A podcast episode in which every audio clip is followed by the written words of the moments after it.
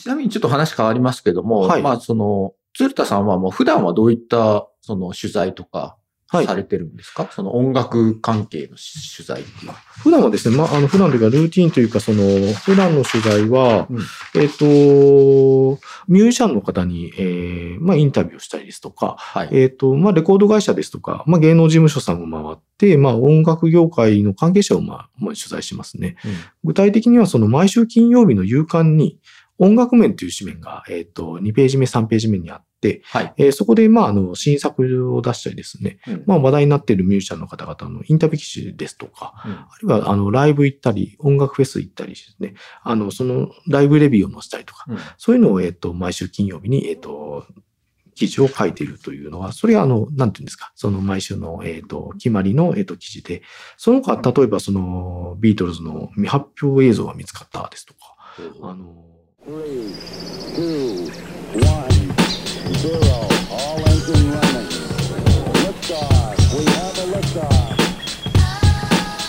売新聞ポッドキャスト新聞記者ここだけの話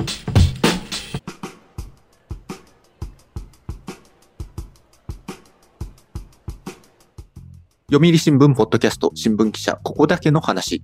この番組は読売新聞の中の人をゲストに迎えてニュースな話題をお届けするポッドキャスト番組です。今回は前回の続きから配信します。出演は文化部の鶴田祐介記者です。その他、例えば、その、ビートルズの未発表映像が見つかったですとか、あの、今、1980年代の歌謡曲は世界的に人気ですって言って、まあ、はい。えっ、と、まあ、今回のその CD40 年っていう記事もそうなんですけども、うんまあ、時代と音楽にまつわるその話題っていうのも取材して、えー記事にしています。最近そのインタビューしたそのミュージシャンの方で、はい。オンラインとかで読めたりするのは、どういった方がインタビューされてるんですか、ビートルズのそのリボルバーが出た時に特集記事を書いた時には、クラウス・フォアマンっていうそのビートルズのメンバーとベーシストの人なんですけど、えっ、と、リボルバーのジャケットを書いた人で、なおかつベーシストで、うん。ビートルズの解散後にですね、えっ、と、そのジョン・レノンとか、えっ、と、ジョージ・ハリスンとかと、リンゴ・スターとかと一緒にその、えーの作品に参加してたり、ライブ出てた人がいるんですけども、ポール・マカートニーとの、この残りの3人が喧嘩して、ちょっとあの、ビートルズで解散しちゃった側面があるので、うん。で、ポールがいなくなったんで、うん。で、その後のソロ作品でですね、ポールじゃない人がベースを弾いたんですけど、うそのそこであの、ジョンのソロとかでベースを弾いてたあ人にまあ、インタビューする機会をど。得たんですよね。はい。クラウス・フォアマンって人なんですけど、はい。その人の、えっ、と、インタビューがむちゃくちゃ面白かったんで、はい。これが配信されてる、まあ、年明けぐらいにはね、乗ってるといいなとは思いますね。えその人があのジャケット描いたんですか？そうですね。あ印象的なジャケットですよね、あのね。そうそうなんですよね。イラストのね。ねイラストとあの写真がコラージュされてる、そうそうですね。そうそうです。よくご存知あのモノ、モノクロの、はい。はい。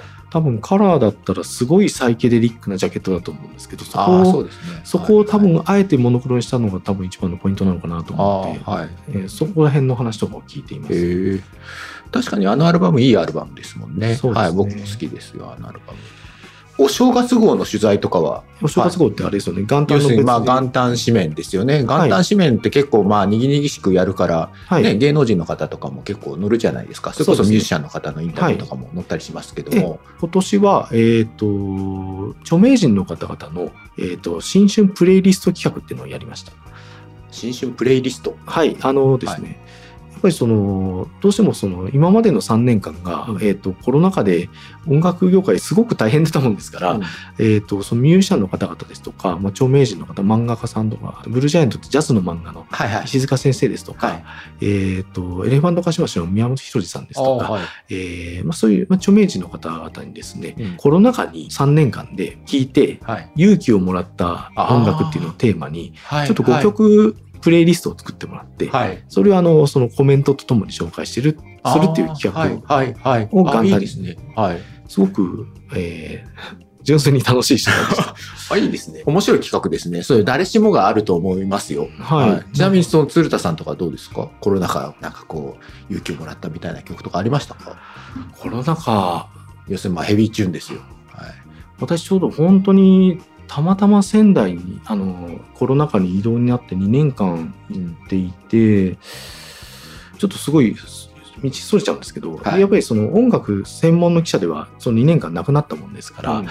えっ、と、かといってその全く離れるの寂しいなと思って、うん。仙台では防音室がある部屋を借りたんですよ。自分の住むとこですか？そうです。家にはい。防音室用のマンションがああ、はいはいあはって、い。あまあ、要するに楽器とかできるってやつそうそうですね。はい、でもオーディオ、そう、でかいスピーカーをですね、持ち込んで、うんもう本当にガーってひたすらもうレコードとか CD とかを聴きまくれる環境に置いたんですよね。はい。でもそういう環境に置くと、あのーやっぱりさっきの世代の話じゃないんですけど、やっぱり自分の好きな曲ばっかり聴くようになっちゃって、はい。もうビートルズとか、はい。ジャズとか、はい。あの、それこそあの、ジョン・コルテレンとか、はい。ビル・エヴァンスとか、はい。もう超ベタなのばっかり集中的に聞くようになっちゃって、うん。まずいなと思いながらも、そういうコロナ禍はですね、うん。そういうその、なんていうんですかね、超有名曲ばっかり聴くようになっちゃって、えあの、なんで一番聞いたのは多分その、ビートルズの、ん。あの、私コロナ禍中にその、最後に、えー解散前に最後にその、アップルっていう事務所の屋上でやったライブー、のああ、ルーフト源。そうですね、音源が、えっと配信限定で出た出たので、はい。それをもう多分その1万巻ぐらい聞いてたのと、はい。あとそのドントレッドミーダウンとか。そうそうですねはいそうですねまあもともとレッド・イット・ビーのアルバムにはいドントレッド・ミーダウンは入ってないんですけど、入ってないです、あのね。えっとシングルで出たりもうすでに発表曲だったりしたんですけどそれをずっと聞いてたのとあと本当にジャズとかばっかり聞いてましたねジョン・コルトレーンのはえっと何聞いたかなコルトレーンのベタなやつはブルートレインとか。そうですね、ブルートレインとかも本当に超ベタなやつ、しょっちゅう聞いてましたね。はい。あと、ビル・エヴァンスのポートレート・イン・ジャズとか、カレー派。そうそうなんですね。なんか、ね、もっといろいろ、あの、確かにね。いや、僕も、まあ、ええその、このコロナ禍で、まあ、えもう相当擦れるほど聞いたなっていうのが、はいあの、ビートルズのえはい。ヒアカムザさん。あ、何ですか？なんかこう歌詞がはい。いいじゃないですか。なんかこう、まあ、そのね、もうすまあ、いそうそう、そういうことですよ。まあ、アビロード、まあ結構聞いてましたね。アはい。ビーロードもそうです。聞きまくりましたね。あとね、結構聞いたのはね、あの、フジファブリックの、なんで、なんでしたあの、若者たち。あ、そうそうそうそう。志村君のあの、夏の終わりの花火の。はい、はい、はい。はいあれなんか結構聞いてました。あれ、いい曲ですよね。うんビートルズのアビーは私もずっと聞きましたね。はい。なんかあの、む昔なんかあの、よくミュージシャンの方に取材するときに、うんあの、半分、興味半分で、無人島レコードを何持ってきますかってよく聞いたんですよね。よくあるじゃないですか、その、うん無人島にもし行って、レコード、CD1 枚しか持っていけないとしたら何持ってきますかっていうのを、えっ、と、よく興味半分で聞いて、時々その記事に入れ込んだりしてたんですけども、ある日唐突に、確かグリムスパンキーさんだったかな、えっ、と、それをお尋ねしたときに、うん。カウンターで、鶴田さんは何持ってきますか？って先であの、えっと、聞かれたことがあって、その時にとっさにやっぱりアビーロードって答えたんですよ。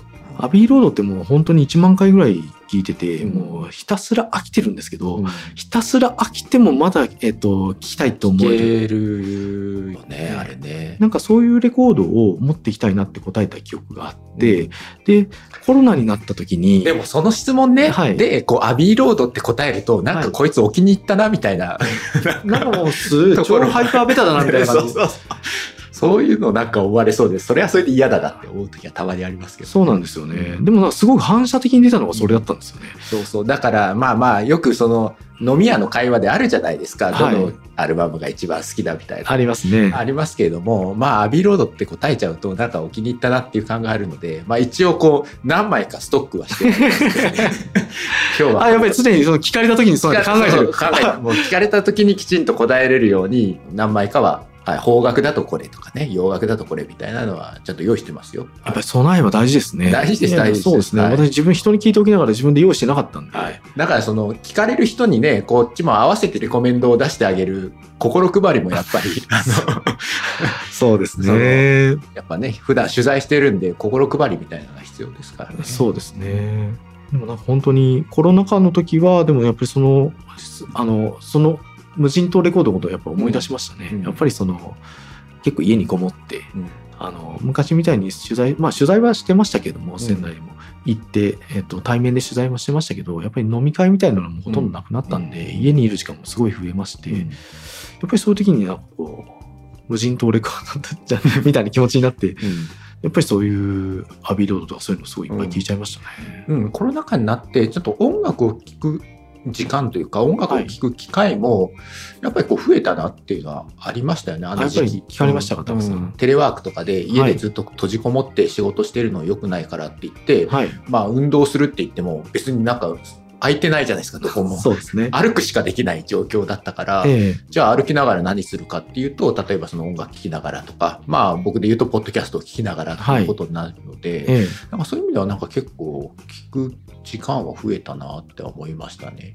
世の中の多くの皆さんが多分そういう形で音楽いっぱい聴いたんじゃないかなとは想像しますよね。で、そこからね、今あの最近あのライブもはい。あの増えてきて、そうですねあの声出しが OK になってきたじゃないですか。はいそすねはいそれこそあの、この間のね、あの1週間前のもう何度も言いますけど、ナンバガのコンサートも声出し OK でしたし、たまたまあの昨日かな、なんかニュースで見たのが、あのルナシーのはい。ライブもなんか声出しが解禁されたっていうんで、あ、はい。戻ってきたなっていう感じがしてですね。そうですね。はい、だからそういうふうなまあ徐々にねあの戻ってきてるんで僕もライブ行きたいなって思ってますよ。うん、なんか本当に、やっぱりライブね、あの、騒ぎたいですからね。そう鶴田さんもねライブの取材とか行かれるんでしょうけど最近だとどういったライブの取材行ったんですか、まあ、あの、ジェイコブ・コリア、この間、その、来日したんで行ったりとか、キングヌーさんとは行きましたし、はいえー東京ドームはいと、この間、桑田佳祐さんの、えー、とライブもお邪魔して、はい拝見してきました。難波川行ってない。難波が行けなかったんですよね。ああそうですか。老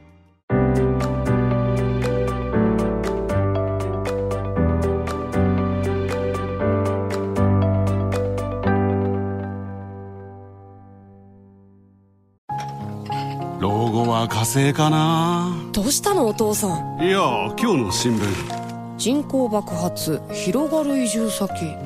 私だったらハワイかな。無難だな。新聞がある。話題がある。お試し読売新聞。ネットで簡単。まずは無料でだから、タワレコさんとかそういう意味では本当にすごいそういう時代のなんていうんですかね、うんえー時代に合わせてすごく変化してる。だから、今回取材、記事でも取材させてもらったんですタワレコって今どんな感じなんですか？もうもう何年も行ってないですよ。あ本当ですか？はい。もうなんかね、やっぱり驚かれると思いますよ。あの、やっぱり一回ともそのメインフロアのところが、はいやっぱりその、購買層に合わせて、やっぱり盛ん、えっ、と、アイドル、男女のアイドルグループ系とか、はえっ、と、えっ、と、K-POP のフロアあになっていて、はいで、その CD もずらーって並んでるわけですよ。A はいパターンが A、B、C、はい D まで並んでいて、ミニライブができるスペースもあって、そうですよね。あの、うんタワレコはね。ね、ぜあの小さなライブができる。まあ、要するに特典で、その CD に特つけた特典ライブをその場でできるみたいな、なるほど。なってたりとかど、はい。あと人気グループの、えっ、と、すごい大きな、その、えっ、と、メンバーのパネルが置いてあって、その前で一緒に写真が撮れるようになってるとか、なるほどね。等身大パネルみたいな。そうなんですよ。はい。そういう、要するにその、えっ、とですね、CD を買う層がはい。来店してくれる仕組みっていうのにすごい特化をしていて、なるほど。えー SNS 対策もバッチリできてるんだ。そうれはいだし、そのやっぱり物理的に、いわゆるタワレコ特典みたいなのもつけてて、タワレコで買うとこういう特典が、あ あ、そういうのもあるんですか？そうなんですよ。ええで、あともうやっぱり聖地化みたいな感じで、はい。まあ聖地化、その写真撮ったりできるのは聖地化だったりすると思うんですけど、あとその、まあポップうん、の、あの、よく CD あ新しく出ましたっていう。まあね、ポップは昔昔からね、僕らの時代からありましたけども。あれがね、もうめっちゃ字字が小さいんですよ。すごい書き込んであって、ええすごい熱量。ファンの、えっと、店員さんがうん、やっぱりそのファンの心理をつかまないとうんいけないので、はい。すごく小さい字ですごく熱心に書き込んでるんですよ。ええもうとにかくそういう、なんていうんですかね。いわゆるコアファンの方々って、やっぱりその、それぞれの自分が好きな、えっ、と、ね、ミュージシャンなりグループなりに対する知識がすごいじゃないですか。はい。やっぱりそこのコアファンの方を納得させるだけの、んえっ、と、知識と熱量を見せて出さないとうん来てもらえないんで、あなるほどねの、。すごい濃密な空間になっています。ああ逆にその中途半端だと逆にそのネガティブ PR みたいな。そうそうそうそう、見透かされちゃうんで、うんあの、やっぱりすごい大変なお仕事で、やっぱりすごい勉強もしなきゃいけないですし、あもう好きなだけ、好きプラスアルファ、ファンの方はもう好きで成り立ってると思うんですけども、やっぱりそういう客に提供するっていうことは、好きっていうだけじゃダメで、さらにその、その、何ですか、あの、商品提供側の勉強をしなきゃいけないです大し。複数グループの当然その自分の推しのグループ以外のはい勉強もしなきゃいけないですし、なんかもう本当にすごい熱量熱めちゃくちゃ熱量が伝わってくるリバですよ。でやっぱり昔のイメージね洋楽が強いとか、はい。やっぱりいっぱいあるっていう、うん。っていうのはもうちょっと上の方のフロアに行っててあ、はい。今レコードも扱ってますしはい。あの中古レコードもあるんですよ。あ店によってはですけどね、はい。はあの旗艦店とか大きな店だけですけど、い。うん。えーもありますしそういうそのむ昔ながらのそのはいタワレコのいいフロアもあしっかりありますのでありますか。僕らのタワレコも、まだ。そうですね。はい。タワレコ、もう本当行ってないな。でもやっぱりあれですか？あの青春期10代の頃とかやっぱりはい。タワレコでした、タワレコでしたね、僕は。はい。近くにありました？その家のね、住んでた家のその近所にあったっていうわけではないんですけども、はい。まあその僕北九州市の出身なんで、はい。あの北九州の小倉のね、駅のすぐ近くにタワレコがあったんで、そこは本当もう行ってましたよ。毎週のように行ってましたね。そうですね。やっぱりせ、はい。僕も名古屋出身で、まあ、はい。正確には名古屋の隣の大府市っていうところに出身あの名古屋じゃない近隣都市の出身だったんで、あれでもな中高生の時とかってなぜか毎週タワレコに行ってた記憶があるんですけど、い。や、だから、その、まあ結構ね、洋楽聴いてたんで、ええ。その洋版だと、その輸入版とかちょっと安いじゃないですか。1000円ぐらい安かったりするじゃないですか。はだからね、結構輸入版買って。たり。あ安かったですねそういえば。安かった、輸入版目当てとかで行ってましたね、はい。あとなんかやっぱりその視聴器がいっぱいあるんであ、全然その知らないそうね音楽とかありましたね。うんただまあ、そのね、国内版だと、そのボーナストラックがついてるから、どっちしようかなとか。そうなんですよね、はい僕あの英語が喋れないんで歌詞カードでいつも悩んでましたね歌詞カードがないと歌詞の意味が分かんないんで、はいはい。でもやっぱり安い方に行っちゃうみたいな感じでまあね、確かに確かに。それこそ、そっか。まあ今はそういう文化じゃないから、ライナーノーツとかがどうのこうのみたいな そうではないのか。まあ僕らの時代だったら、まあ僕はその、レディオヘッドとかね、よく聞いてたんで、それこそ、あの、ロッキーオンで有名な田中総一郎とかのね、はいはいはいはい。あの、ライナーノーツが、あの、レディオヘッドだったら、こう、入ってたりするわけですよね。楽しみでしたねあれね。あの、もう、なんですか、その、トゥーマッチな文章で。そうですね。はいはい。なんか最近これ余談、完全に余談になっちゃうんですけど、うん。最近なんかあの、海外のその解禁が厳しくなったからなのか、はい。最近その CD で解説を楽しみに海外アーティストの CD 買っても、うん。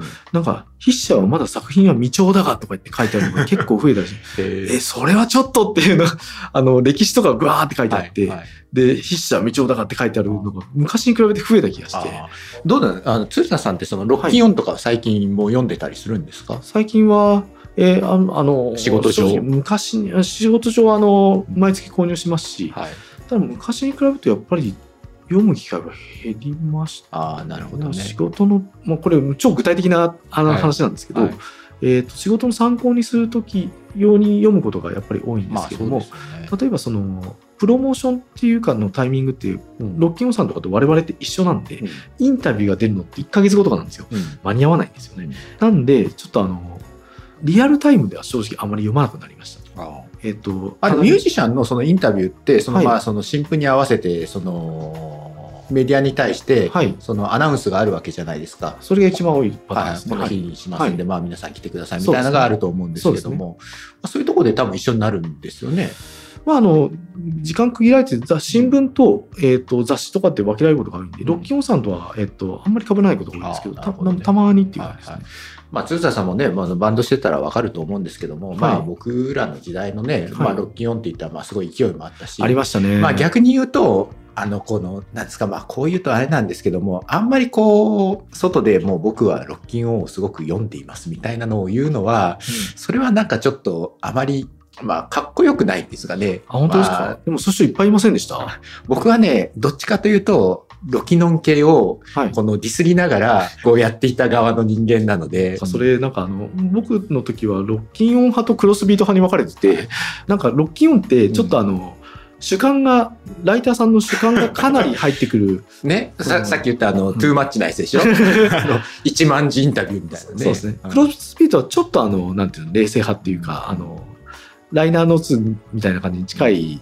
やいや、だからまあ僕もね、その聴いてた音楽は、例えばその、あの、邦楽だと、まあそれこそナンバガだ、クルリだとかね、はいまあいわゆるロキノン系と言われるような人たちをもう散々パラ聞いてはいたんですけども、はい。ただまあそれをこう、広く公に言うのはちょっと、はばかられるそう、いうわかるんです。そうなんですか。感じは僕はありましたね。どっちかというと、うん、あロッキ？ーのなんてみたいなね。いっぱいいましたけどはいね。ロキオンで座ったっていう、今も言ってる人もいましたね。まあまあまあ、仕事、仕事は聞いてたんですよ。もう僕もね、その中村和義だ、スーパーカーだね、くるりだ、ナンバー型で、まああの時代の、まあロッキーオンのミュージシャンにね、首まで使ってこう、育ってはいたんですけども、すいません。あの、今日は長々とお話を伺いました。楽しかったです。ありがとうございました。ありがとうございました。はい、えー本日のゲストはですね、えー文化部のお通田記者でした。ありがとうございました。ありがとうございました。は読売新聞ポッドキャスト新聞記者ここだけの話。この番組ではリスナーの方からのお便りをいつでも大募集しています。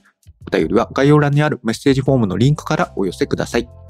ツイッターでもハッシュタグ記者ここばなをつけて番組の感想をつぶやいてください。今回も最後までお聴きいただきありがとうございました。次回の配信でもお会いできたら嬉しいです。ナビゲーターは読売新聞の山根でした。